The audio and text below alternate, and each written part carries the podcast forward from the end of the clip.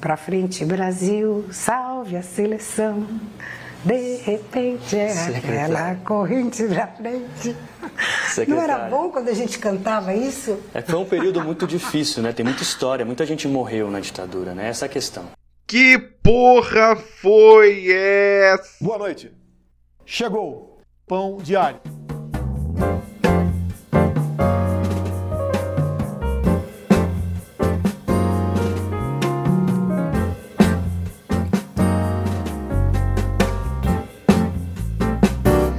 Saudações, meu estimado ouvinte! Está começando o seu Pão de Alho, episódio número 14, nesta sexta-feira, 8 de maio. Ontem, dia 7, não sei se você sabia, meu estimado ouvinte, celebra-se o Dia do Silêncio. Mas o que não faltou foi barulho. O ininterrupto barulho do bolsonarismo falando merda sobre merda. Eu não sei nem por onde começar, então vamos pro mais avulso primeiro. A gente falou aqui no último episódio sobre a Regina Duarte, a namoradinha do Satã e do Jairzinho cagando pra ela e recontratando o chupacu olavista Dante Mantovani, lembra? Pois então, Muitos artistas acharam a situação toda muito foda, uma falta de respeito com o trabalho dela, com a pessoa dela, todos naquela cirandinha hippie gostosa, falando: Regina, minha querida, sai daí, você não tem que passar por isso, Regina. E isso tudo, pelo jeito, fez Regininha Duarte pensar: Ei, gente, calma! Vocês estão confundindo as coisas! Estão esquecendo o mais importante. Vocês não podem nunca esquecer que eu só tô nesse governo de filho da puta porque eu sou uma gigantesca filha da puta! E não tem maneira mais eficiente de lembrar ao país o quanto você é pau no cu do que dar uma entrevista exclusiva à CNN Brasil e injetar diazepam com cloroquina e limão direto no sovaco para chegar lá no ponto, para iluminar o Brasil com seu sorriso de maníaca. Numa sentada, Regina Duarte minimizou a ditadura militar, as torturas e os assassinatos, as mortes por coronavírus e a piroca de Eduardo Bolsonaro. Mentira, essa já é minimizada por natureza. Muita gente morreu na ditadura, né? Essa é a questão. Enfim. Cara, desculpa, eu vou falar uma coisa assim. Na humanidade não para de morrer. Se você falar vida, do lado tem morte. Por que, que as pessoas. Oh, oh, oh. Por quê? Que houve tortura, secretário. Bom, mas sempre houve, houve censura, tortura. sempre cultura. houve. Meu Deus do céu, Stalin. Quantas mortes? Hitler. Quantas mortes? Se a gente for ficar trazendo os mortos, arrastando esse por essas ideologias extremas, desculpe, né? mas não. Não quero arrastar um cemitério de mortos nas minhas costas. Não desejo isso para ninguém. Sou leve. Um absurdo isso que fizeram com a Regina, uma menina tão boazinha, rainha da, da sucata, Regina, fez tantos anos de reciclagem, mas nem assim os comunistas desse país respeitam ela. Esse, esse canal, a CMN, com, com sede comunismo, esse canal quer ver o fim do Brasil. Onde já se viu repórter fazendo pergunta daquele jeito? Colocar aquela moça, a Maite Proença, falando coisa feia pra Regina? Eu gostava tanto da Maite, muitos anos atrás, minha esposa engravidou, era menina, a gente ia colocar o nome de Maite, só não colocamos porque a gente tinha viagem marcada para Miami e precisamos abortar. Porque Deus o livre viajar com grávida é só dor de cabeça. Ai, tô com dor nas costas. Ai, tô com dor nas pernas. Porra, você tá carregando um bebê ou uma cômoda? É uma frescurada sem tamanho. Falando em aborto, Parabéns ao Supremo Tribunal que não deixou abortar criança com Zika vírus. Eu sou pró-vida, era só o que faltava pro Brasil liberar aborto de criança só porque veio com a cabeça pequena. Na minha época não tinha essas frescuras, a gente chamava os meninos de aleijado, de retardado, de rolha de poço e ninguém ficava magoado. Todo mundo dava risada junto e quem não gostava de brincadeira se matava, coisa mais normal do mundo. Hoje em dia não pode brincar com nada. A Regina foi na, na tal da entrevista sorridente, quis brincar com o pessoal. Já ficaram falando, ah, mas na ditadura. Não teve ditadura. Eu vivi essa época, só torturaram bandido e comunista. Nunca ouvi falar de uma pessoa de bem que foi presa e voltou para falar que torturaram ela. Nunca. Uma vez prenderam um rapaz que trabalhava perto da fazenda do meu finado pai, que depois eu herdei com muito esforço e dedicação. O rapaz nunca foi metido com nada de errado. Prenderam ele porque ele era, era cara de um bandido comunista lá da, da USP. Nunca mais voltou. Depois ficamos sabendo que morreu no doicode. Pra você ver, um rapaz que todo mundo achava direito. Era um comunista vagabundo. Só morreu quem tinha que morrer. É igual esse vírus chinês. Já, já saiu notícia que o perigo para as classes mais altas já passou. Por quê? Porque a gente trabalha, a gente não é comunista. Meus funcionários estão todos trabalhando normalmente na rua, não recebi uma reclamação. Se morrer algum, a gente já sabe. Era igual o rapaz que eu falei, comunista. Eu só quero dar os parabéns para Regina Duarte e dizer que chega desse MN, não fazem jornalismo. Comunistas! Caralho, a gente nem começou esse arrombado, já tá aqui, Klebinho. Você tem que dar um jeito nele, cara. Não, não, não, não. Guarda essa arma, velho. Kleber, de onde você tirou isso, Kleber? Kleber, onde você conseguiu essa arma? Ele não existe, meu estimado ouvinte. Para de achar que ele vai responder, ele não vai, tá bom? Regina Duarte, com essa entrevista, a CNN Brasil já deixou bem claras, portanto, três coisas. Primeiro, que ela não vai pedir demissão, não importa o tanto que Jairzinho defeque sobre a cabeça descontrolada dela. Segundo, que ela é uma enorme filha da puta. O pessoal já tá chamando ela de rainha da suástica. Maravilhoso. E terceiro, que ela chipava forte Jairzinho e Sérgio Moro. Olha que bizarro. O ex-ministro Sérgio Moro deixou o governo fazendo acusações graves ao presidente Jair Bolsonaro de interferência política em investigações. A senhora é uma admiradora de Sérgio Moro. Como a senhora viu a saída dele? Eu fiquei profundamente triste. Fiquei profundamente triste por ele, pelo presidente Bolsonaro, pelo povo brasileiro, pelo tanto que a gente esperava que eles permanecessem juntos. Tenho na minha sala uma foto dos dois rindo um para o outro. Tem uma outra foto também na minha agenda dos dois que eu recorto do jornal, os dois num jogo de futebol. E como o moinho de merda bolsonarista não para, agora uma pérola do próprio Jairzinho para colocar na, na, coleção de demonstrações de burrice e absurdos relacionados à pandemia do coronavírus. Ontem, conversando com, com o gado chegado e com a imprensa, entre aspas, né? Porque ele é que decide sobre o que ele vai falar, é, ou ele manda a imprensa calar a boca, a gente já sabe, né? Jairzinho resolveu informar todo mundo que vai fazer um churrasco para 30 pessoas amanhã. Não, CGU não, que eu convidei o garoto da CGU, tô, tô cometendo um crime, fazer um churrasco no sábado aqui em casa. E convidei aí o, o Wagner, não, o ministro da CGU. Vai trazer o filho dele, 13 anos. Pra que não olhe Laura, senão o bicho vai pegar, tá certo? E vamos bater um papo aqui, quem sabe fazer uma peladinha, alguns ministros, alguns servidores mais humildes estão do meu lado, ok? Porque gente, eu me coloco no lugar do Wagner, que com toda certeza tem em mim um amigo para esse momento aí também difícil. Oi?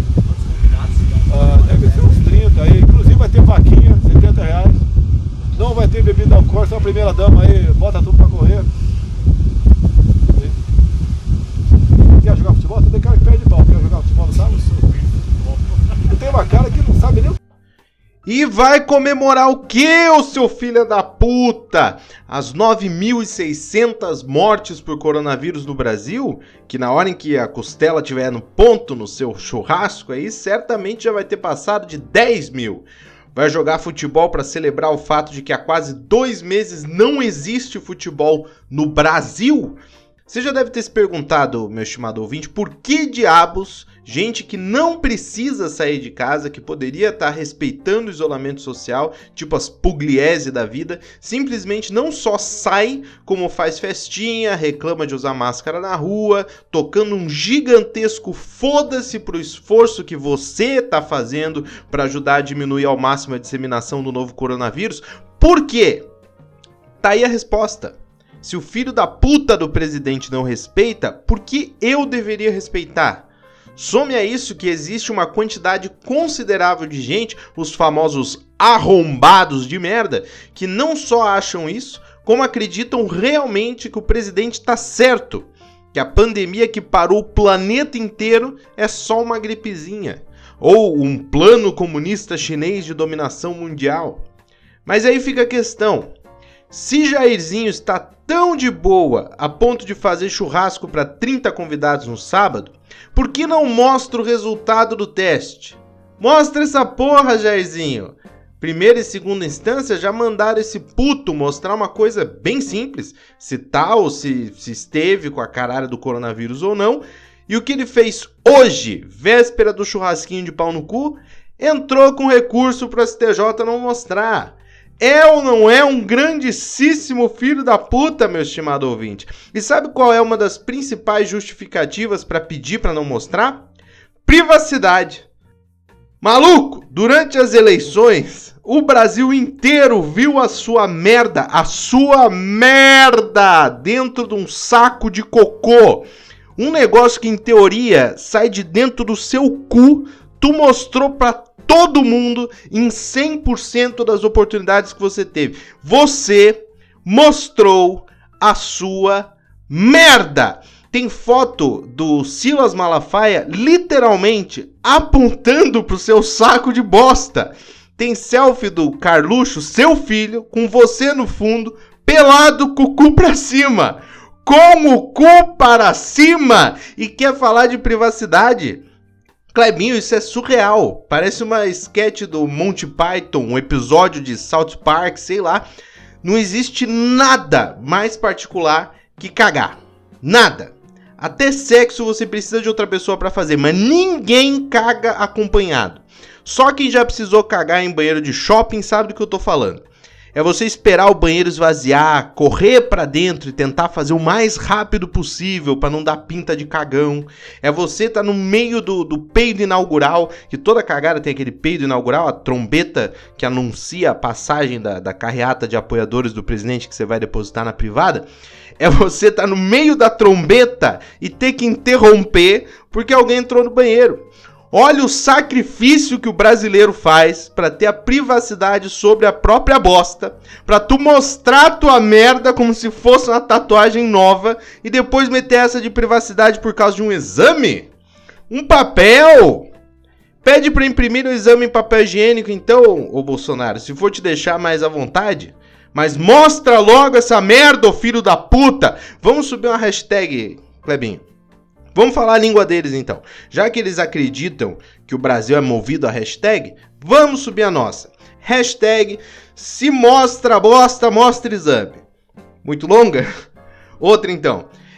Hashtag exame não é cocô. Pronto. Hashtag exame não é cocô. Convoca aí a, a Joyce Hasselman, meu estimado ouvinte. Aproveita que ela tá revoltadinha com o filho que ela mesma pariu e sobe aí, hashtag exame não é cocô.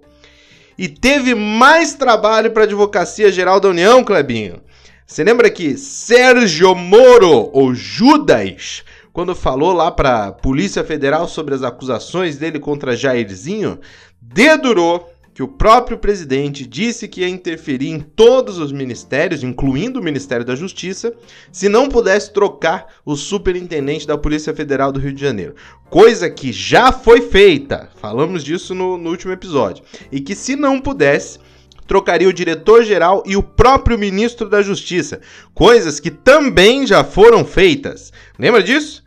Pois ele informou também que tudo isso foi dito numa reunião de conselho de ministros e que essa reunião foi gravada.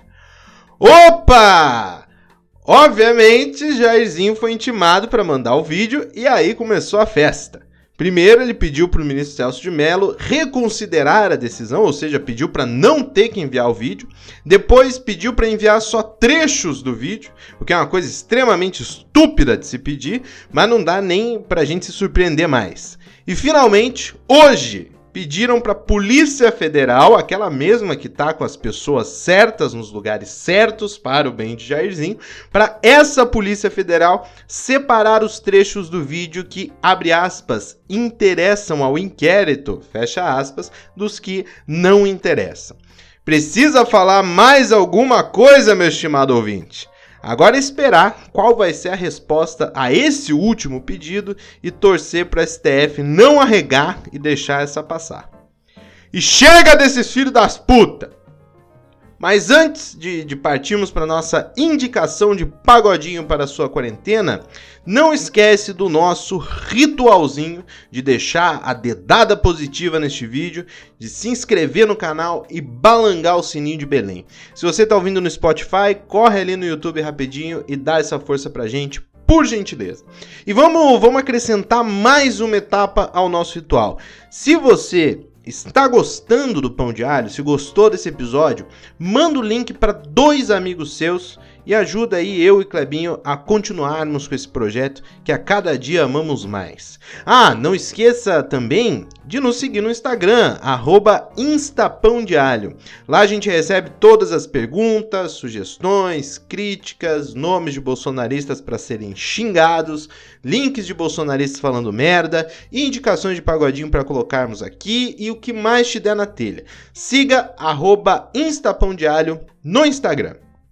Ah, última coisa, juro, última.